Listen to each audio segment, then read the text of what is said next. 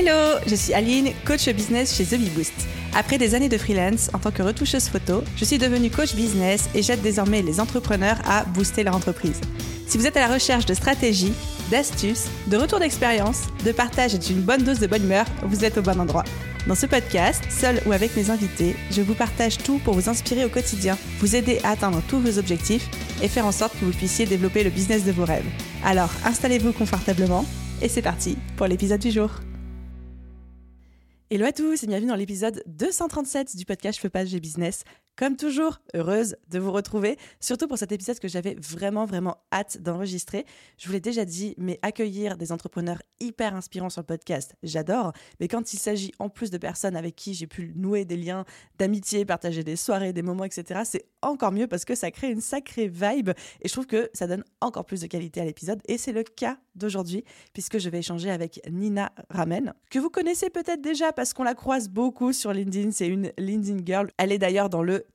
top 10 des influenceurs LinkedIn France. Bravo à elle. Et j'étais absolument honorée et ravie quand elle a accepté d'enregistrer cet épisode de podcast avec moi. Et comme j'enregistre cette intro après notre échange, je peux vous garantir qu'il va y avoir une valeur ajoutée de dingue dans cet épisode. Donc accrochez vos ceintures, c'est parti. Et juste avant qu'on commence, je continue à rétablir une ancienne tradition de ce podcast qui est de faire une petite dédicace à une personne, l'un d'entre vous ou l'une d'entre vous, qui a pris le temps et la peine de laisser un avis, un commentaire sur le podcast. C'est une manière pour moi de vous faire un petit shout-out et aussi de vous remercier parce qu'on a dépassé officiellement les 1100 notes et avis sur Apple Podcast. C'est absolument euh, incroyable.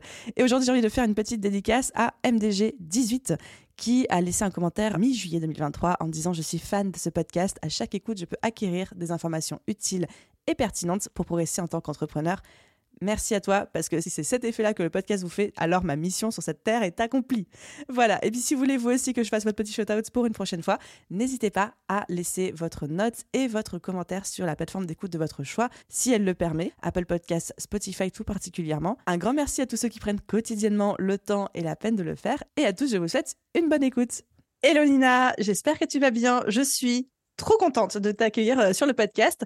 Comment est-ce que tu te sens aujourd'hui? Et Aline, un énorme merci de me recevoir. Je suis hyper contente, je suis surexcitée, très heureuse d'être là. Merci. Bah écoute, franchement, on est deux surexcités ensemble. On sautille sur notre chaise depuis tout à l'heure. Heureusement que les auditeurs n'ont pas la vidéo. Il vaut mieux pas d'ailleurs. Mais on va essayer de rester calme et de rester pédagogue parce que là, je crois qu'on a qu'une idée, c'est de faire comme ça dans les micros toutes les deux. C'est tout à fait ça. C'est exactement ça. On va rester pédagogue. Mais c'est bien, elle a pris sa boîte de podcasteuse là. Donc tout va bien. T'as vu, il paraît que j'ai un changement de voix entre ma voix normale et ma voix de micro. Je te le garantis. Je viens de, le voir de mes propres yeux, mais c'est pour le mieux. C'est très bien. Tout à fait. Les gens vont se dire, ah, elle a une voix apaisante, calme, pédagogue. Alors qu'il y a deux secondes, elle est en train de crier dessus, quoi. Exactement. ok, Nina, parlons peu, parlons bien. Je suis vraiment honorée. D'ailleurs, merci d'avoir accepté mon invitation parce qu'on va parler de sujets qui sont hyper importants, bah, déjà pour toi, parce que ça, comme je t'ai dit, j'ai pris ta mission de vie, je t'ai dit, tiens, on en fait un épisode de podcast, mais aussi pour moi, et pour l'audience. Et j'ai trop de questions, trop de choses à aborder. J'ai hâte qu'on commence. Mais avant ça, petit rituel de ce podcast, j'ai pris pour habitude de faire moi-même la présentation de mes invités. J'ai préparé la tienne. Est-ce que tu es prête à te faire passer la pommade? Écoute, je suis toute oui. J'adore. Merci. Alors c'est parti, puis à la fin, tu me donneras une note sur 10 et tu me diras si je me suis trompée ou pas. Non, je rigole, c'est une blague. Tu me mets 10 ou rien. elle est morte de rire, vous voyez pas, mais elle est morte de rire. ok, Nina, connue aussi sous le nom de Nina Ramen. Moi, je suis pas trop sur LinkedIn à titre perso, donc tu es littéralement la femme dont j'ai hyper longuement entendu parler avant d'avoir eu la chance de te rencontrer en vrai à une soirée entrepreneur. Et je dois le dire, ça c'est le petit aparté perso, ça a été un vrai petit coup de cœur pour moi parce qu'on avait parlé d'ailleurs dating, relations sentimentales et vie de couple pendant toute la soirée, donc pas du tout, du tout business. Tu es copywriteuse, formatrice et surtout ma top voice personnelle sur LinkedIn, le peu que j'y passe de temps euh, en tout cas. Tu as commencé comme salarié dans les laboratoires cosmétiques de grandes marques dont on taira le nom. D'ailleurs, j'invite n'importe qui à aller lire la partie expérience sur ton profil LinkedIn parce que je trouve que c'est du génie à l'état pur. Puis s'en est suivi un passage dans les RH comme chasseuse de tête, puis chasseuse de lead dans un grand nom du recrutement, où tu as également approfondi ton amour de l'écriture, du marketing et de l'automatisation, et un autre passage au sein de Germinal qu'on ne présente plus comme formatrice en copywriting.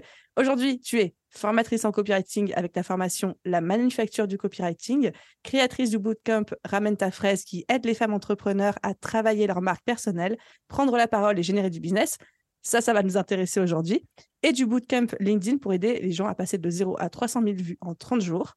ta mission dans la vie, aider un million de femmes à générer plus de chiffres d'affaires. Et tu es aussi récemment autrice de ton premier livre. Ça fait beaucoup de choses. Et au-delà de te demander comment tu fais pour faire tout ça, ma première question, c'est quand tu dis aider un million de femmes à générer plus de chiffres d'affaires, pourquoi cette mission et surtout pourquoi ce chiffre, un million? Mmh. Pourquoi cette mission? Alors, si je devais vraiment te donner la vraie raison, faudrait que je rentre dans le féminisme et de euh, pourquoi j'en suis là aujourd'hui. Mais en réalité, pourquoi un million de femmes? Parce qu'aujourd'hui, bah, il y a encore 26% d'écart salarial entre les femmes et les hommes. C'est-à-dire qu'aujourd'hui, si tu es salarié, bah, tu as quand même de grandes chances d'être moins payé que ton homologue masculin. Et une des manières de se sortir de ça, ben, c'est de le faire par l'entrepreneuriat et de se dire, bon, bah, OK, euh, moi, j'aurais pu faire de la politique et dire, bon, bah, qu'est-ce qu'on peut mettre en place pour euh, réduire ce gap de salaire? Bon, il se trouve que je pense pas que ce soit ma zone de génie, la politique. Par contre, l'entrepreneuriat, euh, ça l'est davantage. Et donc, l'idée, c'est quoi? C'est de dire que si les femmes, elles savent prendre la parole, s'exprimer, elles sont plus visibles. En étant plus visibles, elles ont plus d'opportunités. Et si elles ont plus d'opportunités, elles ont plus d'argent. Parce que c'est facile de dire qu'il faut que les femmes s'émancipent, qu'elles prennent leur liberté, etc. Quand en fait, le premier frein à la liberté, bah, c'est l'argent. C'est beaucoup plus facile de quitter ton mec dans ta thunes pour aller te prendre un autre appart et de prendre tes gamins et y aller, tu vois. Donc l'idée, c'est de se dire que bah, si les femmes ont suffisamment d'argent, bah, elles auront suffisamment de liberté et suffisamment de pouvoir. Et dernière chose, aujourd'hui, on vit dans un monde où dès qu'on monte dans l'entrepreneuriat, mais même dans les sphères de pouvoir, c'est majoritairement des hommes. Et l'idée, bah, c'est d'arriver à 50-50. C'est incroyable. Et on va parler aussi un petit peu de féminisme pendant cet épisode parce que euh, tu es également l'auteur de la newsletter Culotté. Donc, euh, mm. moi, ce que j'appelle une, newsletter pas piquée des hannetons, qui est dédiée euh, au féminisme. Et ça fait tellement partie de toi, de ta personnalité et de ta force aussi, que évidemment qu'on va en parler. Donc, ne te retiens pas si à un moment ça fait sens par rapport à tout ce qu'on dit. Voilà, c'est ça. Et pourquoi un million de femmes? Parce qu'il fallait mettre un chiffre et que euh, je trouvais qu'un million, c'était bien. Pour le coup, je me suis dit que c'était suffisamment ambitieux. Début, hein. voilà, je me dis que c'était suffisamment ambitieux. Mais disons qu'il y, y, a une manière de le faire qui est globalement, même quand tu n'es pas entrepreneuse, tu peux aussi bah, créer ce truc-là de dire bah, je vais prendre la parole, je vais prendre la place et je vais prendre l'espace. On a toujours ce syndrome de l'imposteur. Les femmes se font couper la parole deux fois plus souvent que les hommes en entreprise. Les femmes postulent au poste qu'elles pensent pouvoir avoir et pas au poste qu'elles veulent. Donc ça te montre qu'en fait, dans la manière dont on est éduqué, on est éduqué à prendre moins de place, même dans la cour de récré. Les garçons, ils occupent toute la place avec leur terrain de foot et t'as les filles qui sont sur le côté avec leur cœur à sauter. Donc tu vois, ça c'est des choses avec lesquelles on a grandi, qui nous ont conditionnés aussi dans notre éducation et dans le monde dans lequel on est, qui nous poussent à pas prendre trop de place. Et donc moi, je fais l'inverse, je fais OK les meufs, on va prendre de la place, on va prendre de l'espace et euh, on va le faire bah, par la prise de parole et par l'entrepreneuriat de manière générale. Et en million, je trouve que c'est un bon chiffre. Bah, comme je dis, c'est un bon début, hein, c'est un bon premier goal, quoi dans son BMW, peut-être que le W sera 30 millions, mais commençons par un. C'est ça, exactement. Et du coup, franchement, c'est la transition parfaite parce qu'aujourd'hui, on va parler de créer du contenu qui se démarque et de prendre sa place.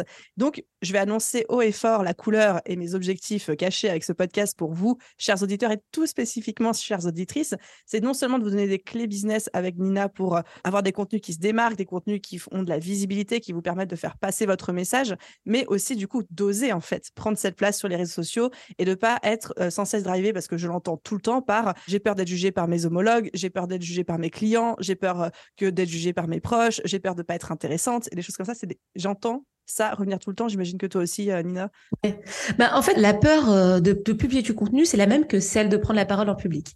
il faut savoir que la peur de prendre la parole en public, elle vient devant la peur de la mort. C'est-à-dire qu'à un enterrement, tu préfères être dans le cercueil que la personne qui, qui est en train d'officier, tellement ça fait peur en fait dans ton esprit. Ouais, c'est un truc de Ouais, carrément, c'est un délire. La peur de la prise de parole, c'est hyper flippant. Et pourquoi? Parce qu'en fait, ce qui se cache derrière la peur de la prise de parole, c'est la peur du rejet social.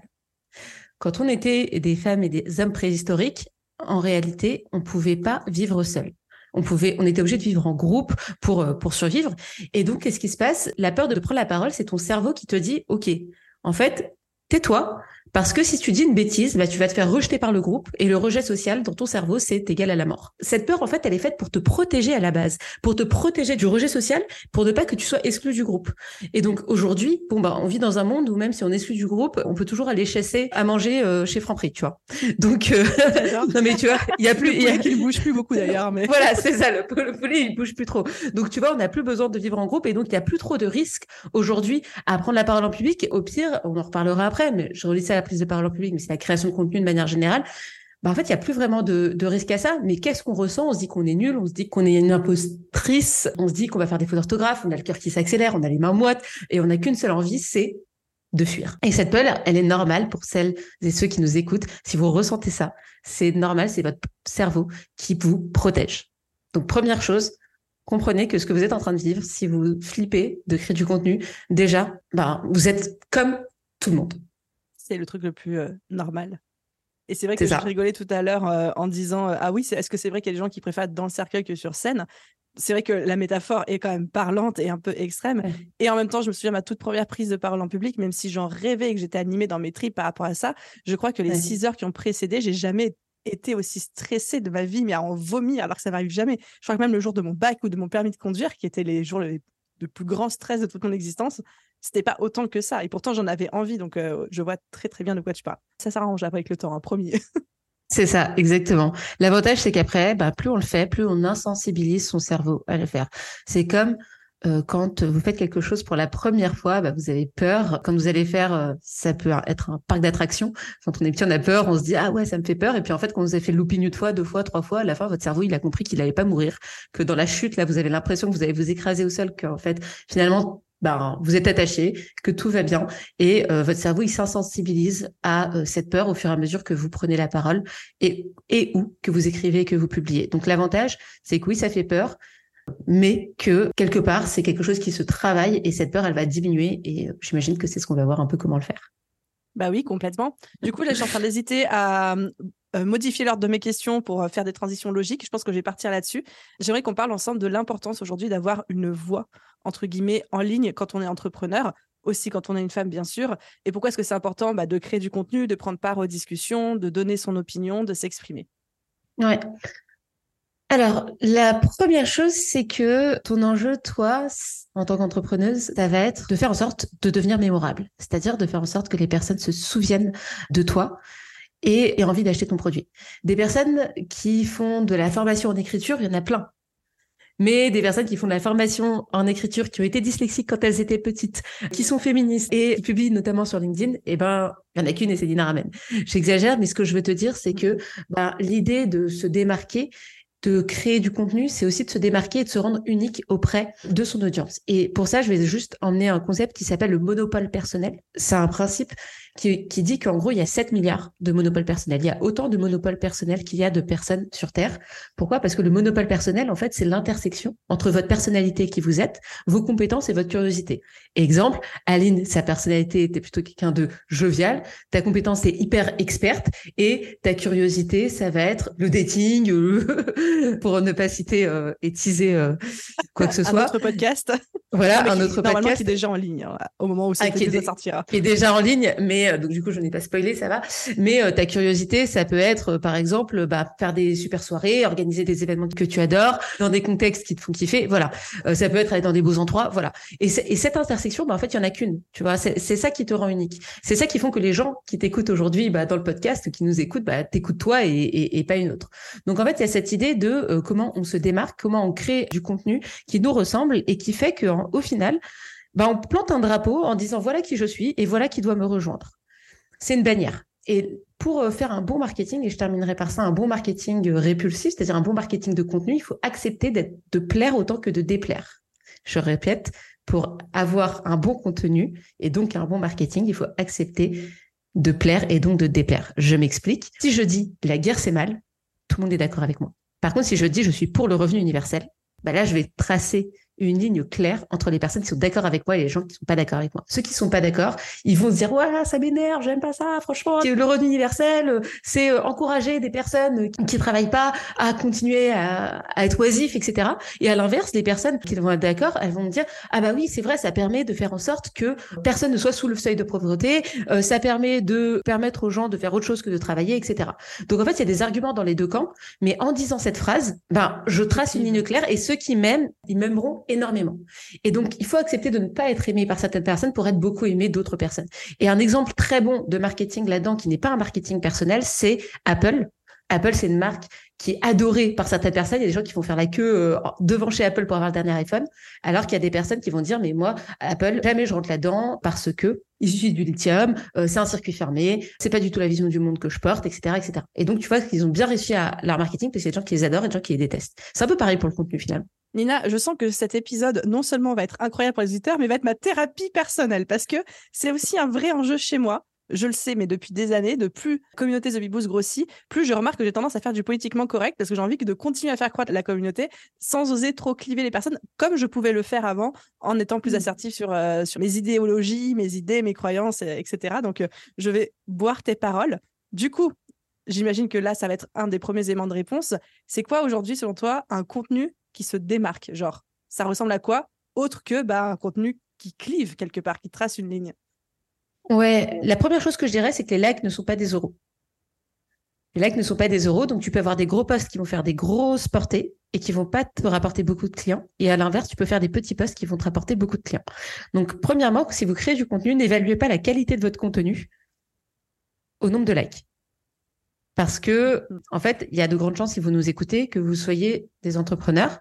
Et donc, votre business model, vous, c'est de vendre un produit à des clients. Vous n'avez pas un business model d'influenceur. Les influenceurs, ils ont pour objectif d'avoir la plus grosse communauté possible parce qu'ils vendent de la publicité à des marques. Donc, plus ils ont une grosse audience, plus en fait, ils payent beaucoup. Vous, vous avez intérêt plutôt à avoir une audience qui est alignée avec ben, ce que vous vendez. Donc ça, c'est la première chose, c'est avoir en tête que les likes ne sont pas des euros, que vous vaut mieux une petite communauté de personnes qui sont parfaitement dans votre cible. Exemple, euh, je suis développeur de site WordPress et j'enseigne à d'autres développeurs site WordPress à créer leur propre site ou à devenir freelance en développeur web.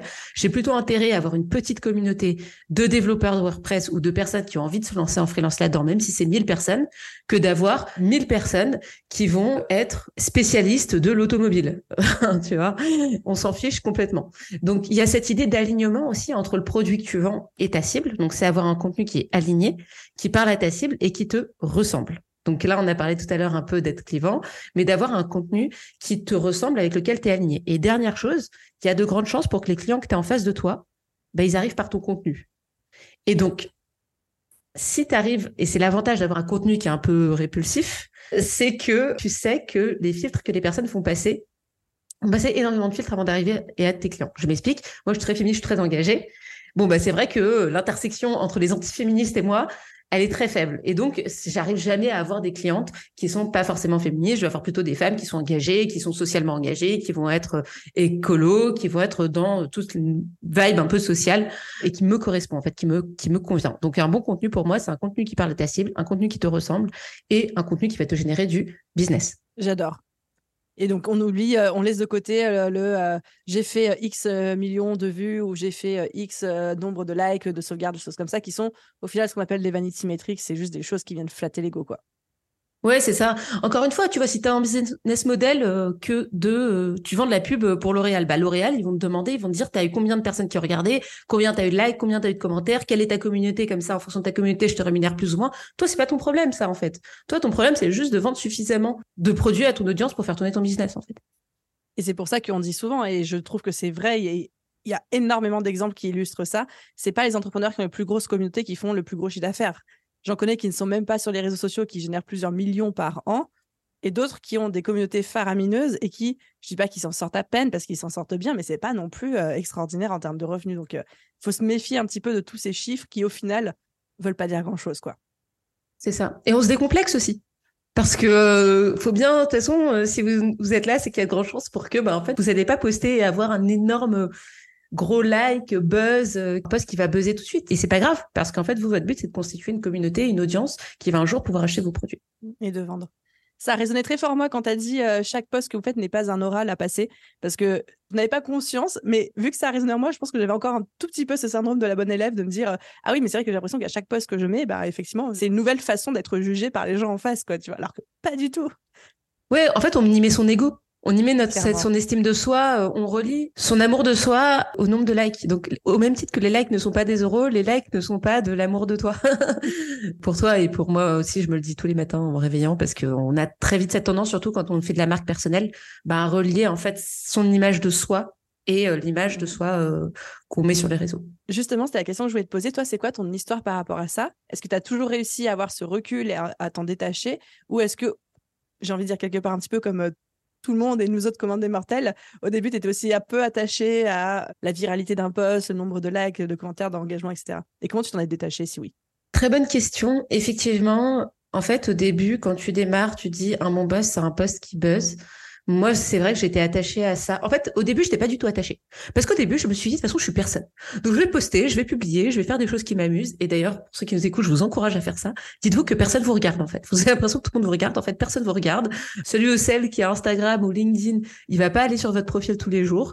Donc, vraiment, si vous faites un truc nul, personne ne le verra. Et moi, c'est vraiment ce que je me suis appliqué à moi-même. Je me suis dit, bon, on va tester, on va faire des choses qui m'amusent. Et en faisant quelque chose qui m'a amusé, ça m'a permis de faire quelque chose que je pouvais faire tous les jours.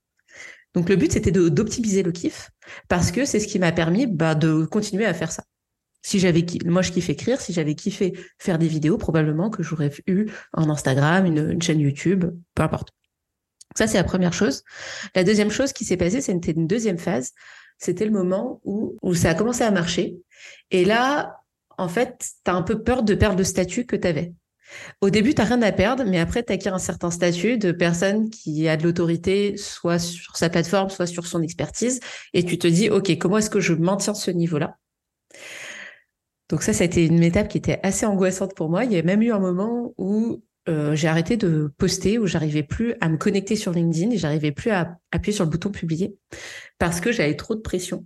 Et donc, j'écrivais et je payais quelqu'un juste pour appuyer sur le bouton publier à ma place. Incroyable. Ouais. J'avais peur d'appuyer sur publier parce que j'avais peur de programmer, de décevoir. Donc ça, ça a été une deuxième étape. Et comment je me suis sortie de là? J'ai beaucoup conscientisé que l'image que je renvoie sur les réseaux sociaux, c'est pas moi, c'est une partie de moi.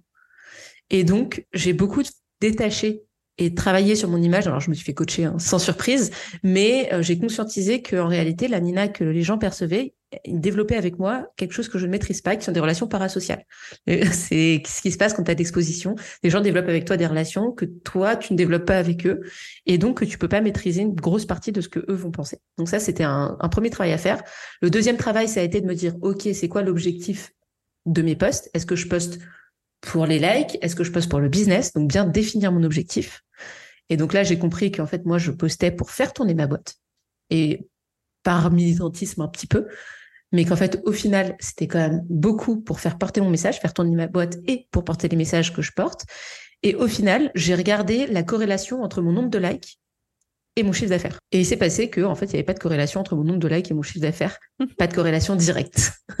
Parce que parfois, notamment, tu vois, sur LinkedIn, tu peux écrire un post et mettre un lien, par exemple, pour un lead magnet pour euh, un produit euh, gratuit. Et donc, les gens, ils vont cliquer sur ce lien et ils vont pas liker ta publication. Du coup, ils vont juste cliquer sur le lien et le lien, après, à un moment ou à un autre, tu vas leur vendre quelque chose. Donc, ils vont rentrer dans ta base email. Et ça, ça a beaucoup plus de valeur plutôt que juste un like sur la plateforme parce que la personne, elle va rester sur la plateforme. Tu vas pas pouvoir la recontacter, tu vas pas pouvoir la relancer, tu vas pas pouvoir lui vendre un produit. Et donc, avoir, par exemple, un email dans ta base email, pour moi, ça a beaucoup plus de valeur business que juste avoir un like sur la plateforme, quelle qu'elle soit. Et donc, j'ai décorrélé ces deux choses. Et donc, aujourd'hui, j'ai des posts qui sont éclaté parfois et ça me va très bien. Je me dis, bon, bah, en fait, euh, pourquoi je l'ai écrit Est-ce que je suis OK avec ça? Et franchement, j'ai beaucoup moins ce truc-là de corrélation de moi, mon estime, mon image et ce que je mets sur Internet. Je sais pas si ça répond à la question. Ça répond complètement. C'est hyper édifiant. Je pense que ça me déculpabilise aussi parce que j'ai connu les mêmes phases que toi. La première phase de au début, on s'en fout parce que personne ne regarde. Donc, du coup, on fait ce qui nous plaît vraiment. Et c'est pour ça que ça marche. Et ensuite, quand tu as acquis un certain statut, d'avoir peur de perdre ça et donc du coup là de commencer à trop réfléchir, faire du politiquement correct et du coup tu te fous un bâton dans les roues, hein, clairement tu t'auto-sabotes au passage et surtout que moi à ce stade-là j'avais cette espèce de pression que je me mettais à moi-même qu'il fallait sans cesse que mon poste du jour soit mieux ou égal au poste de la veille. Sauf qu'au bout d'un moment, il y a quand même un plafond en termes de qualité de poste vs le temps que tu y passes où, OK, il y a de l'amélioration continue, mais la, marge de progression est quand même très, très faible. Et en fait, tu deviens en colère vis-à-vis de toi-même parce que tu dis, je dois faire mieux que tout ce que j'ai fait précédemment, juste avec ce nouveau poste. Imagine la pression que tu te fous en, faisant ça, quoi. Ouais, non, c'est pas possible. Ok. Ouais, ouais, bah, c'est exactement ça. Au bout d'un moment, tu lâches. Euh, moi, j'ai lâché. En fait, je me suis, j'ai lâché. Là, j'ai lâché l'affaire. Euh, et je, j'adore toujours autant, mais je me dis, bon, euh, c'est pas très grave si ça ça marche pas. Et les gens ne t'oublient pas. C'est ça aussi qui sont qui est intéressant. Mm, mm. C'est que ta communauté c'est un capital et c'est pas un flux.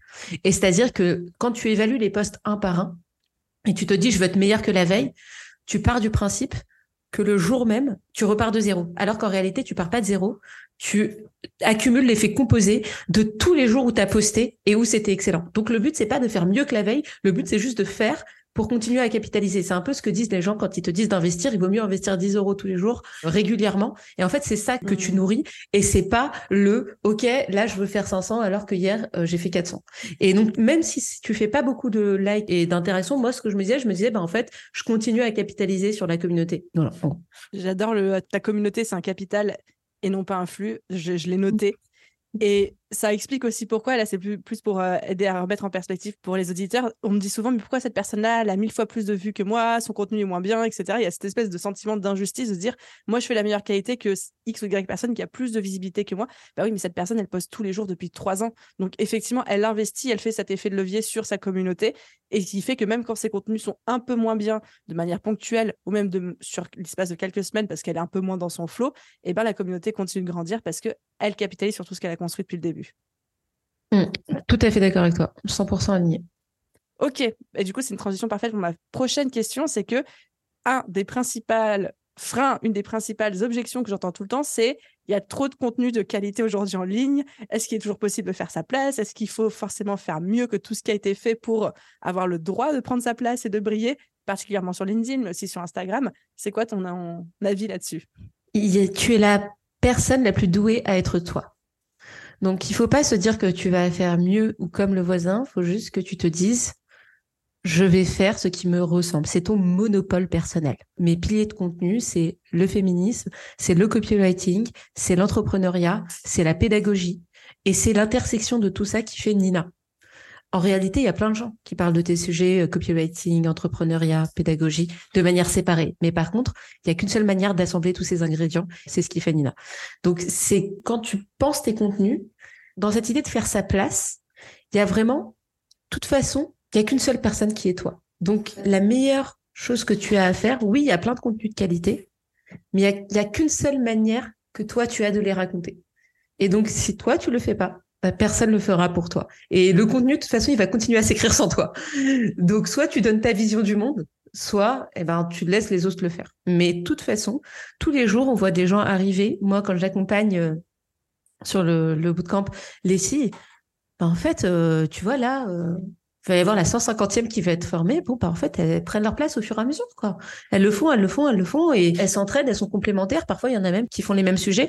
Mais en fait, c'est pas du tout de la même manière. Exemple, il y, a, deux coachs coach euh, dev perso, bah, il y en a une, tu vois, qui doit avoir une, 45 ans, qui parle beaucoup de la carrière, du leadership, mais aussi de l'agisme. Tu vois, tout ce qui est agisme, c'est-à-dire le, fait de recruter des personnes plus jeunes que des personnes qui sont âgées, enfin cette discrimination en fait à l'embauche à cause de l'âge, bah, elle va avoir ce prisme, alors que l'autre, c'est être totalement différent, ça va être bah, sur le fait d'être une femme par exemple, ou ça va être euh, totalement autre chose, un angle sur euh, les personnes qui ont vécu des burn-out. Tu vois et donc, tu vois, ça te montre que bah, ces deux personnes-là, elles font toutes les deux du coaching, mais elles n'ont pas du tout les mêmes euh, audiences pour le coup. C'est hyper intéressant. Ça m'inspire vraiment ces mots qu'on a dit en début d'épisode, qui est de au bout d'un moment, on choisit de prendre notre place ou pas. Il y a une discussion qui se fait, il y a des contenus qui se publient. Ça va être le cas, quoi qu'il arrive, qu'on soit d'accord, pas d'accord, qu'on juge, qu'on juge pas, que ça nous fasse peur, que ça ne fasse pas peur, ça, arrive. La question, c'est est-ce que je veux prendre part à cette discussion? Est-ce que je veux prendre une place? De la taille que je souhaite dans cette discussion-là ou non Mais ça va se passer quoi qu'il arrive. Ouais, c'est ça. C'est exactement ça. Il y a cette idée de se dire, au même titre que tu vas pas te dire, OK, quelle qualité se démarque en tant qu'humain, par exemple, la générosité, il y a plein de gens qui sont généreux. Ok, mais c'est pas pour ça que tu vas être ami avec quelqu'un. Tu vas être ami avec la personne parce que tu connais sa personnalité, tu connais son histoire, tu connais euh, ses irrégularités. Bah, tu vois, les gens qui me suivent, ils savent que quand j'étais petite, je le disais tout à l'heure, mais j'étais dyslexique. Que après, bah là, le jour où j'ai monté ma boîte, j'ai appris que j'étais enceinte. Du coup, j'ai eu un enfant. Ils ont suivi toute l'histoire. Enfin, tu vois, il y a aussi cette histoire du héros de la quête qu'il poursuit et que tu vas poursuivre avec lui. Tu vois, et il y a des choses qui vont résonner dans ton audience. Moi, je parle beaucoup de ma maternité parce que c'est un truc qui est quand même hyper présent dans ma vie d'entrepreneuse, bon, ben, en fait, euh, c'est un truc qui résonne avec les personnes qui me lisent et que d'autres personnes n'ont pas, quoi. Et donc, l'idée, c'est pas de se dire quel est le meilleur contenu que je vais produire. L'idée, c'est de se dire quel est le contenu qui me ressemble et qui résonne avec mon audience. J'adore, franchement, j'adore. Parce que de toute façon, il n'y a pas de meilleur contenu. voilà, c'est ça le spoiler. Bah, il n'y a, pas de meilleur contenu et surtout, comme tu l'as très bien dit, c'est on a tellement une façon et j'adore ce concept de monopole euh, personnel. On a tellement une façon particulière de voir les choses et de les expliquer que si on ne le fait pas nous, eh ben, il ne sera jamais fait de la manière dont nous on l'aurait fait. Peut-être que le copain d'à côté ou le collègue euh, de l'autre côté vont le faire, mais ce sera jamais avec nos mots. Et peut-être qu'il y a des personnes qui avaient besoin qu'on le dise de notre manière, avec nos mots, pour pouvoir comprendre. Et un exemple que je donne très souvent, je pense qu'on l'a tous connu, c'était les cours de maths au lycée. Le prof, des fois, il racontait dix fois le truc. Moi, je comprenais R, mais rien du tout. Et quand ma pote à côté de moi me réexpliquait le même concept, hein, mais avec ses mots elle, pouf, les neurones, ils s'alignaient. J'étais en mode, mais pourquoi il l'a pas expliqué de cette manière? Je pense que c'est pareil pour les contenus en ligne. Exactement. Tout à fait. Je suis totalement alignée. Et ce qui est intéressant là dans l'exemple que tu viens de donner, c'est qu'on n'a pas besoin d'être un expert pour prendre la parole. Il suffit d'être la personne qui est une marche au-dessus. Et euh, tu es la personne la mieux placée pour raconter ton chemin, ton histoire. Et euh, parfois, c'est, on apprend mieux de quelqu'un qui a vécu les problèmes il y a quelques mois que des personnes qui les ont vécus il y a dix ans. Et ça, c'est quelque chose que je constate beaucoup dans la communauté. Je vois les filles qui s'entraident et parfois elles ont les meilleurs mots, comme tu disais, que des experts. Et une astuce de création de contenu que je donne, c'est écrit pour la personne que tu étais il y a deux ans. Moi, je, dis, je me dis souvent, écrit pour la Nina d'il y a deux ans, qu'est-ce qu'elle aurait aimé savoir? J'imagine que la Aline, il y a deux ans, elle, elle avait tellement de trucs que tu aurais pu lui dire et qui lui auraient servi. Euh, écrivez pour la personne que vous étiez il y a deux ans et ça va vous enlever un peu ce syndrome de l'imposteur, de je suis pas légitime et ça a déjà été dit et finalement, est-ce que ça vaut la peine? Écris à la personne que tu étais il y a deux ans. J'adore. Et du coup, de nouveau, transition parfaite pour ma prochaine question, c'est que, OK, mettons que là, tu as remonté tout le monde. Là. Tout le monde est trop motivé, tout le monde veut se mettre à publier. Moi-même, je suis motivée, je suis en train de me dire, ouais, c'est bon, LinkedIn, vas-y, j'arrive, je débarque et tout. Chose que je pensais plus redire un jour. Là arrive la peur. La peur de se faire juger, la, mmh. peur de se faire critiquer, la peur de ne pas être assez intéressant, même si on a commencé à donner des éléments par rapport à ça, la peur de se faire évaluer, la peur qu'il y ait des clients. J'ai encore eu un message ce matin sur Instagram de quelqu'un qui me disait Je viens de retirer le commentaire que j'ai mis sous ton Reels parce qu'on m'a dit que si un client lisait ça et tout, ça faisait pas pro. Et donc, Et la nana, elle s'en voulait, quoi. Comment est-ce qu'on fait, Nina, pour dépasser toutes ces peurs? Ouais. En gros, il y a cette peur-là, bon, déjà, on a dit qu'elle était normale. Je vais donner trois clés, si ça te va. La première clé, c'est accepter que ça foire. Accepter que ça foire, ça veut dire quoi? Ça veut dire qu'en fait, tu peux pas attendre de faire un truc qui va exploser tout de suite. La première fois que Michel-Ange a dessiné un truc, c'était un bonhomme en bâton. C'était pas la chapelle Sixtine. Tu vois, il faut accepter de dessiner des bonhommes en bâton pour un jour faire la chapelle Sixtine. Il faut accepter de faire des trucs nuls pour un jour faire des choses bien. Donc, accepter ce que ça foire, c'est aussi cette idée de se dire, bah, même si je fais quelque chose de nul, bah, je compte sur le fait que je vais faire 1% mieux chaque jour et qu'à un moment, je ferai des trucs vraiment cool. Donc, la première chose, c'est vraiment accepter que ça foire et un peu mettre son ego de côté là-dessus, le syndrome de la bonne élève qu'on a, se dire ok, je fais un truc éclaté. Ça m'arrive souvent quand je fais des, je me mets sur des nouvelles plateformes bon bah mon premier post Instagram il était pas ouf, mon premier reel il était éclaté, mais c'est pas grave en fait, accepte de faire des trucs nuls pour un jour bah, faire des trucs un peu meilleurs. C'est vraiment la première chose que je dirais. Et ce que je vous invite à faire, ça c'est la partie un peu plus émotionnelle. Allez sur la plage de votre créateur ou votre créatrice préférée. Je vais pas dire Aline parce que je vais pas la balancer. Si, mais sur ma chaîne YouTube parce que je sais ce qu'elle va dire et ça va voilà. très illustrer. Ou sur le podcast ça marche aussi. Voilà. Remontez les épisodes à fond, à fond, à fond, à fond. Vraiment le maximum de ce que vous pouvez faire et observer la différence entre ce que vous voyez de cette personne maintenant et de ce qu'elle était au début du chemin. Donc, après cet épisode, écoutez cet épisode jusqu'au bout, mais scrollez dans les épisodes d'Aline et allez écouter ce que c'était et dites-nous la différence entre les deux, que vous en avez pensé vraiment. Euh, Aline, désolée, ça c'était cadeau, fallait pas m'inviter. C'est pas grave, je leur dis des fois de faire ça aussi. Ok.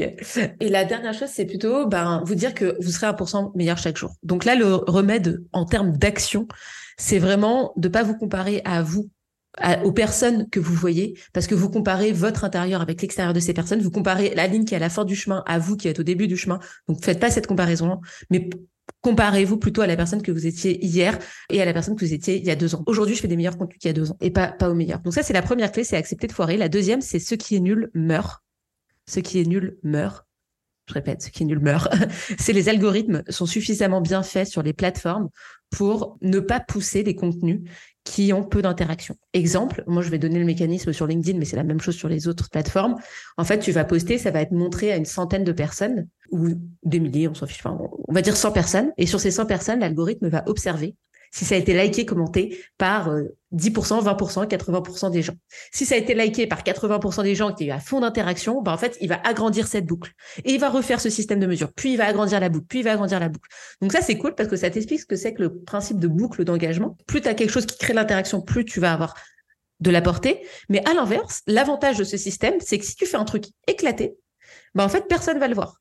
Parce que l'algorithme, il va très vite mesurer les likes, les commentaires, que ça marche pas très bien, que ça prend pas, et en fait, personne va le voir. C'est un peu comme quand tu marches dans la rue, tu trébuches, toi, tu l'impression que tout le monde t'a vu, et tu regardes autour de toi, en fait, les gens, mais ils t'ont pas vu, ils sont sur leur portable, ils sont en train de faire leur live, personne te voit, personne te regarde. Donc ça, c'est vraiment une clé pour comprendre, c'est ce qui est nul meurt, et toi, bah, en fait, arrête de penser que le monde tourne autour de toi, en fait, les gens, ils sont dans leur vie, et il y a 99% de chances pour que personne se rende compte que tu as fait quelque chose de nul. Et même les 1% qui se rendent compte que tu as trébuché, et j'adore cette métaphore, ok, ils vont le regarder et je te garantis que dans 10 minutes, ils auront oublié parce qu'ils se seront reconcentrés sur leur petite vie. Donc, il y a zéro risque. ouais, c'est ça. C'est clair. Il y a zéro risque. Et l'autre chose par rapport à ça, c'est essayer de décorréler l'écriture de la publication. Moi, parfois, ce que je fais, c'est que j'écris ou je crée mon contenu en me disant que je vais jamais le publier. C'est mon hack de moi à moi-même. Je me dis, bah, je vais pas le publier parce que sinon, je n'écrirai pas. Il y a des choses que j'écris qui me font peur de publier, même encore aujourd'hui. Et en fait, j'écris toujours en me disant que je vais pas publier. Et ça rassure mon cerveau qui se dit que, bah, en fait, il est concentré sur l'écriture et la création. Et ensuite, bah, c'est la publication. Et en général, moi, je demandais à une copine ou à un copain de le faire s'il avait trop peur euh, d'appuyer sur le bouton publier. Donc vraiment décorréler ces deux choses. Et la dernière clé, ce serait plutôt euh, de vous dire que la peur, en fait, elle part jamais. Que la peur, elle part jamais. Elle reste tout le temps. Même Beyoncé, quand elle arrive au Stade de France, elle a peur. C'est sûr. J'ai pas demandé, mais c'est évident. C'est un peu le, trac des acteurs, quoi. C'est sûr, ils ont peur et ils en parlent souvent. Donc vraiment, il y a cette idée que la peur ne part jamais. Par contre, toi, ce que tu peux faire, c'est bah, essayer de faire en sorte de la dompter. Et donc, ce que je t'invite à faire, ce que je vous invite à faire là, pour ceux qui nous écoutent, c'est plutôt, moi, j'aime bien faire un tableau et je mets ce que je voudrais. Donc, sur la colonne de gauche, première colonne de gauche que je voudrais, par exemple, publier un contenu sur Instagram ou sur LinkedIn. Les risques, bah, c'est quoi le risque? Le risque, c'est que mon ancien boss le voit, par exemple, qui m'envoie un message. Le risque, c'est que mon collègue m'appelle. Le risque, c'est que euh, une cliente le voit. Donc vraiment évaluer les risques. Et la troisième colonne, essayer de mettre un peu les actions que vous pourriez faire, soit si ça arrivait, soit pour prévenir. Exemple, j'ai envie de publier un post, mais j'ai peur que mon boss le voit. Donc, je peux soit appeler mon boss en avance en disant, bah voilà ce que je vais publier comme post, je vais dire, euh, et désamorcer le truc ou en discuter hyper librement, ou se dire, bah s'il le voit et qu'il m'appelle, bah voilà ce que je peux lui dire comme argument. Si ça lui pose problème. Il y a de pour que non. Pareil, la cliente, etc. Donc, qu'est-ce qu'on peut développer comme stratégie pour contourner un peu ces peurs? Parce que, bah, elles existent, elles continuent d'exister et que de toute façon, bah, en fait, il faut juste faire comprendre à votre cerveau que même si il se passe quelque chose, bah, en fait, il y a des solutions pour sortir de ce problème. Et dernière chose, vous pouvez toujours supprimer un poste. Moi, c'est un truc que je me dis tout le temps, c'est je me dis, je prends des risques parfois parce que je me dis, bon, bah, au pire, tu supprimes. Aussi simple que ça. Voilà. C'était un peu mes trois clés euh, anti-peur. J'ai un petit livre, un petit workbook. Je passerai à Aline, euh, si tu veux, on pourra le mettre avec les trois clés. Bon, alors là, j'ai fait un résumé rapide, mais euh, il y a plein de petites astuces comme ça sur comment en fait faire enlever ces peurs à son cerveau, qui sont des choses qui sont hyper actionnables et qui permettent ben, de dédramatiser aussi la création de contenu. J'adore. Effectivement, tu as créé ce petit workbook qui, on le précise, c'est un workbook en clair. Il n'y a pas d'adresse mail, de capture, de quoi que ce soit. On mettra le lien dans la description de cet épisode de podcast. Donc, n'hésitez pas à aller checker si vous voulez retrouver les trois clés et toutes les astuces euh, qui vont avec. Merci d'ailleurs, Nina, pour ta générosité par rapport à ça. Trop mignonne. Ok. Moi, tu m'as retourné le cerveau. J'ai une dernière question pour toi. Pour, euh, on va dire là, j'ai l'impression qu'on a creusé deep et tout en termes de conversation. Donc, on va remonter un petit peu à la surface euh, et après, ensuite, clôturer l'épisode avec quelque chose d'un peu plus léger, concret, actionnable. Quels sont les cinq meilleurs, je veux que le meilleur, Nina, astuces et conseils pour créer des contenus qui se démarque. Après, quand je dis contenu, c'est dans le sens large du terme. Toi, tu connais plutôt LinkedIn, mais j'imagine qu'il y a quand même des clés qui marchent pour quel que soit le format. Tout à fait. Ok, astuce simple, facile, efficace. Premièrement, tout le monde s'en fiche de ce que tu as à dire. Ça, c'est la mauvaise nouvelle.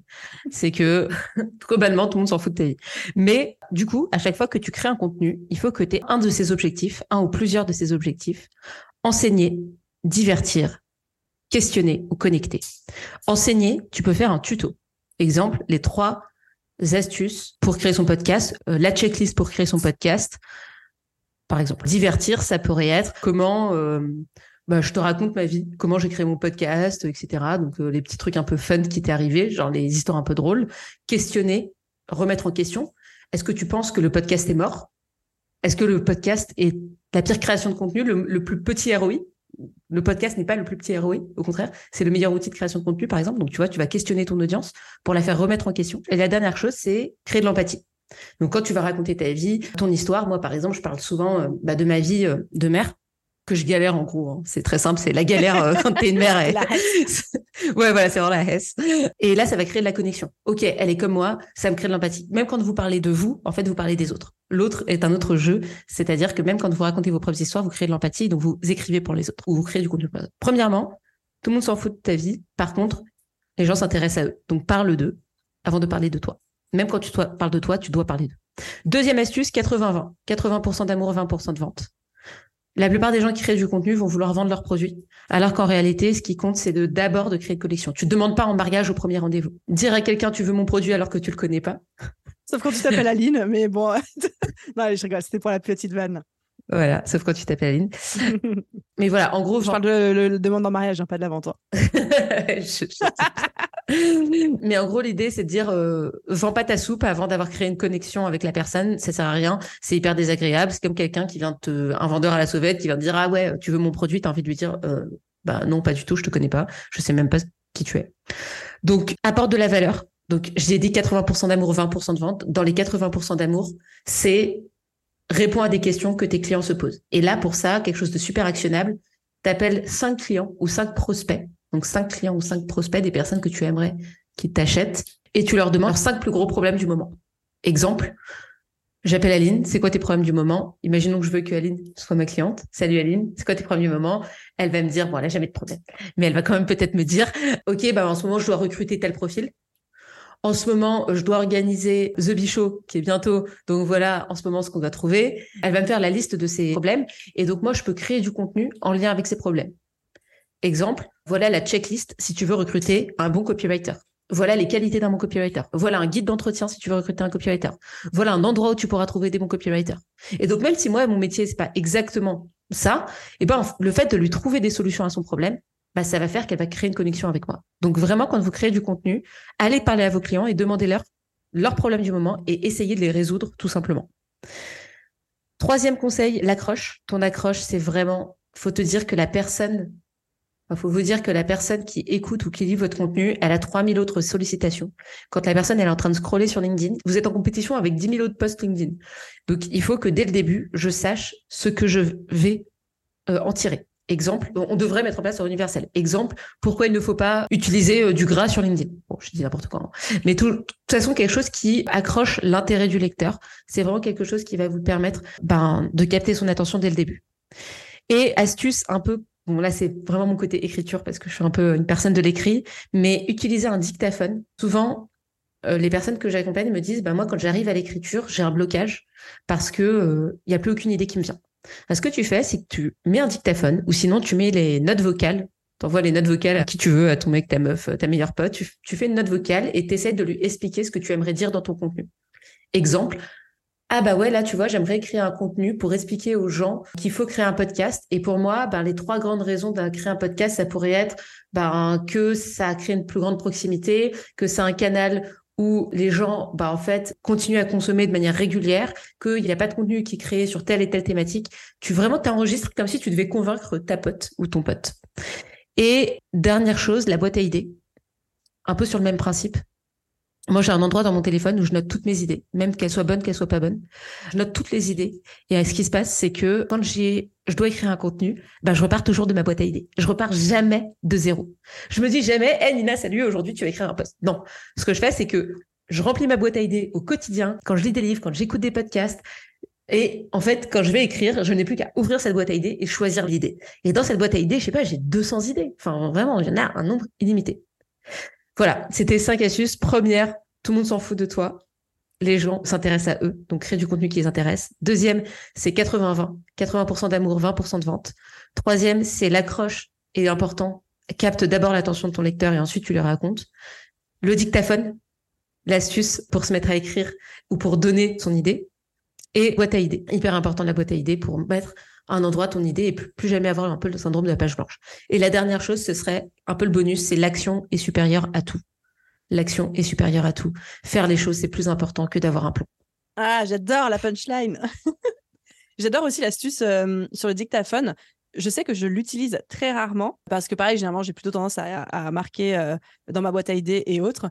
Mais tu vois, petite anecdote, juste avant qu'on se retrouve pour enregistrer ce podcast, on avait rendez-vous à 15h pile. Et en fait, à 14h56, j'étais allée faire euh, mon dernier pipi avant d'enregistrer le podcast, tu vois. Et j'ai eu une idée et je dis, j'ai pas le temps de noter mon idée parce qu'il faut que je me connecte. Il y a Nina qui m'attend et tout. Et du coup, j'ai sorti mon dictaphone et je sais que j'ai parlé dans mon dictaphone en me disant, bah, ça fera un prochain post plus tard, etc je l'utilise pas assez. Je pense que je vais m'y mettre un petit peu plus parce que c'est vrai que ça va beaucoup plus vite et puis ça dédramatise un petit peu le fait d'être devant une note vide ou devant un carnet vide et de devoir aligner des mots qui font sens sur le moment. Parce qu'en fait, quand tu parles, tu t'en fiches si c'est euh, grammaticalement et orthographiquement correct du premier coup. Quoi. Ouais, exactement. Donc, trop, trop bien. Merci. Ça fait trop plaisir. Je vais m'arrêter là avec mes questions, même si je pourrais euh, continuer encore euh, des milliers et des milliers d'heures à papoter avec toi. Mais pour le bien-être des oreilles de nos auditeurs et parce que on est déjà sur un bon échange, on va s'arrêter là. Merci. Qu'est-ce que tu retiens de cet épisode, toi? Que c'était fatigant apparemment. non, c'était trop bien.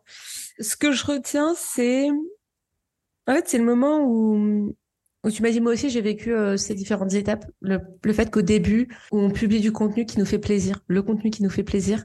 Et le, message que j'ai envie de faire passer par rapport à ça, c'est profiter de ce moment-là si vous êtes au début, parce que bah, c'est le moment où vous allez pouvoir le plus vous faire kiffer quoi.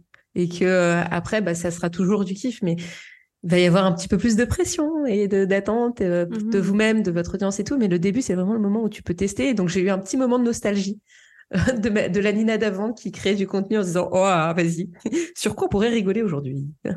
J'ai une autre question. Peut-être que la réponse est la même. Si tu as une seule chose que tu aimerais que les auditeurs retiennent de cet épisode, ce serait quoi? Eh ben, je vais changer. Du coup, je vais donner autre chose. C'est fais les choses, c'est plus important que les faire parfaitement. Je pense que Aline l'a déjà dit un milliard de fois, mais je vais juste redire le message d'Aline autrement. Preuve en est, on peut dire la même chose et le dire différemment. Tu auras toujours des raisons de pas passer à l'action. La peur, elle part jamais. De toute façon, tu auras toujours peur. Même moi, parfois, j'ai encore peur d'écrire des posts alors que je fais un million de vues sur euh, LinkedIn. Aline, probablement que c'est pareil quand tu publies des épisodes et des... Voilà. Donc, la peur part jamais. Par contre, l'action, c'est ce qui va te permettre de faire quelque chose de meilleur tous les jours, de devenir, de créer un capital. Et donc, fais les choses et tu les feras pas parfaitement, mais c'est pas grave. Sois sympa avec toi-même. J'adore. Merci Nina. C'était trop cool. Merci à toi et euh, encore merci de m'avoir reçu. Avec grand plaisir et merci à tout le monde d'avoir écouté l'épisode jusqu'au bout. Et voilà les amis, j'espère que l'épisode vous a plu et que vous en avez tiré autant de valeur que moi. On a fait une très belle conclusion avec Nina sur bah, qu'est-ce qu'on retenait de cet épisode, etc. Simplement, si je devais peut-être remettre une couche sur quelque chose, c'est de vous dire que bah, la création de contenu, tout le monde est pareil, quel que soit le niveau business qu'on a. À la limite, les gens qui créent énormément de contenu sont peut-être un petit peu plus rapides, ont de meilleurs process, mais en termes de mindset, on est tous dans le même bateau. Il y a des jours où on n'a pas envie, il y a des jours où on se sent nul, il y a des jours où on n'ose pas publier, il y a des jours où on remet en tout ce qu'on a fait pendant euh, les derniers jours, les derniers mois, les dernières années, et que juste ce qui est important, c'est bah, de faire, tout simplement de faire, de publier, et que ce n'est pas un contenu qui détermine toute la qualité de notre business, mais plutôt l'accumulation de contenu, la consistance, la qualité sans devenir perfectionniste, et surtout la cohérence, comme Nina l'a si bien dit. J'espère que cet épisode de podcast vous a plu. Un grand merci de l'avoir écouté jusqu'au bout et à vous tous, je vous souhaite une merveilleuse journée, soirée, après-midi, nuit, où que vous soyez. Et je vous dis à très vite dans un prochain épisode. Bye tout le monde